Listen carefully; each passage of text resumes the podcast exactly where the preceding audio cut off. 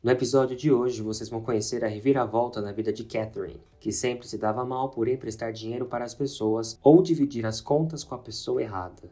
No final, ela sempre acabava pagando tudo sozinha.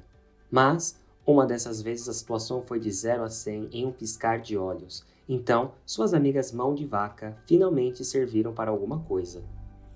I was preparing myself to go on a trip to New York to try an audition for college. So my friend Cassie and I decided to go a few days earlier to visit some places in town. As amigas decidiram que iriam rachar o valor da passagem e hospedagem, mas Catherine pagara no cartão enquanto Cassie iria depositar sua parte das parcelas mês a mês. So far, so good.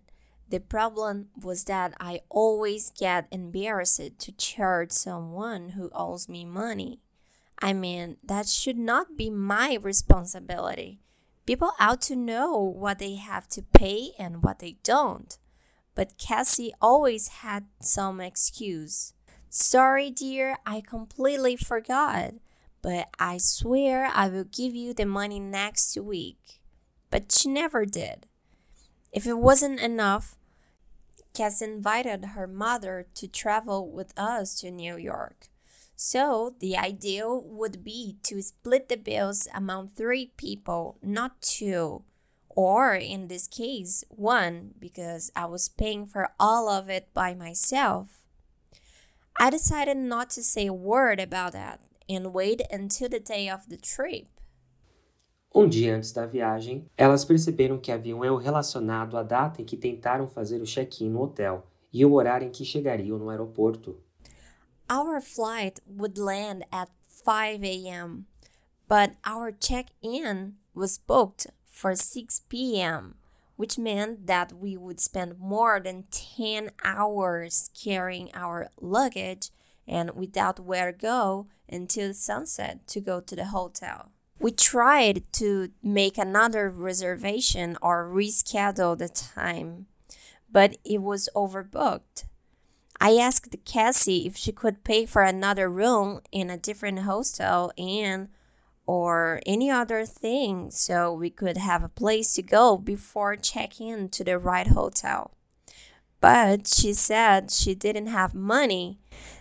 This time I was so desperate that I charged her the money for the trip and asked if her mother wouldn't pay me for the reservation or the tickets. She changed the subject and said she didn't have any idea that her mom was supposed to pay for that and promised me we would solve the situation so she would pay me back later.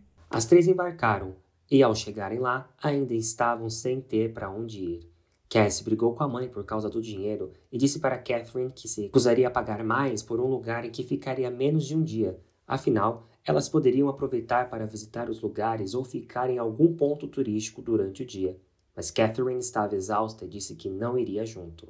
Despite saying they didn't want to spend money, after getting off the plane, Cassie and her mom called a taxi to go by car through the tourist points of the city.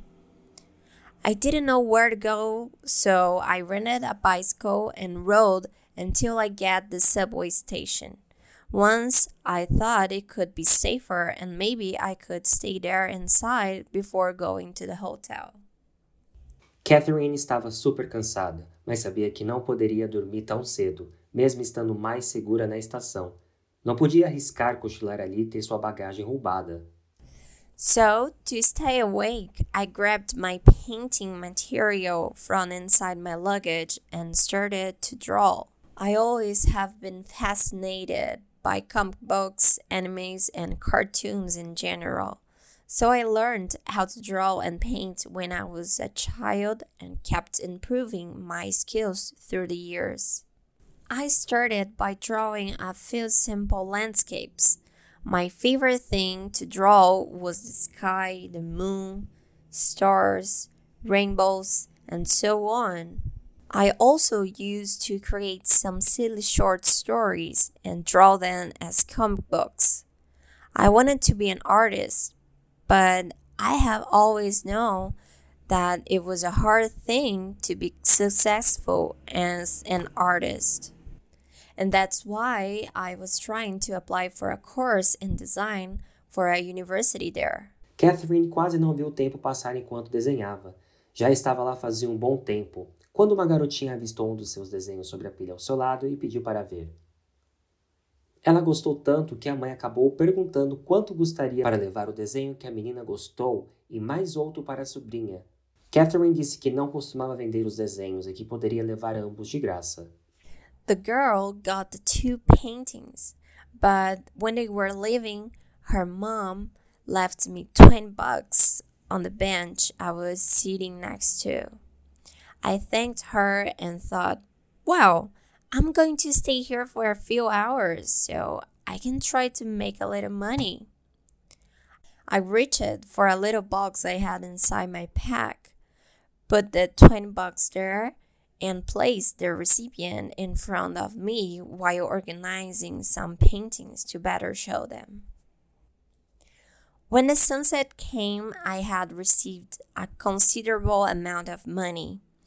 The time to check in at the hotel was getting close, so I put away my stuff and picked up the phone to call Cassie.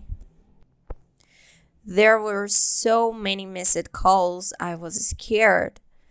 When she answered me, her voice seemed to be really worried.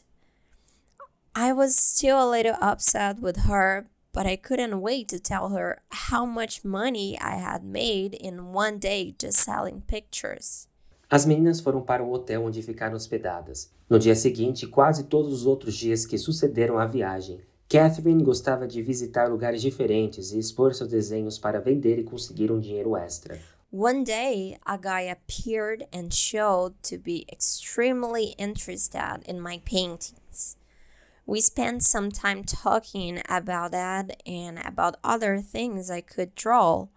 He told me he was the owner of a new gallery in the city and invited me to go there and maybe set up an exhibition of my drawings. It was a huge success. Months later, I was working there with him selling and exhibiting my paintings and receiving money thanks to my art. Cassie sometimes used it to help me to organize and pick the best things for the gallery. I still couldn't ask her for the money she owed me, but at least I didn't have to care too much about that. Esse episódio foi produzido por Fluency Pass, a única escola do mundo com o ciclo completo para você falar inglês. Gostou? Compartilhe e comente com seus amigos.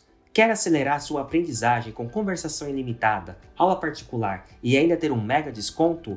Acesse fluencypass.com e comece agora a jornada da sua fluência. Siga a gente para a próxima história em inglês. Até semana que vem!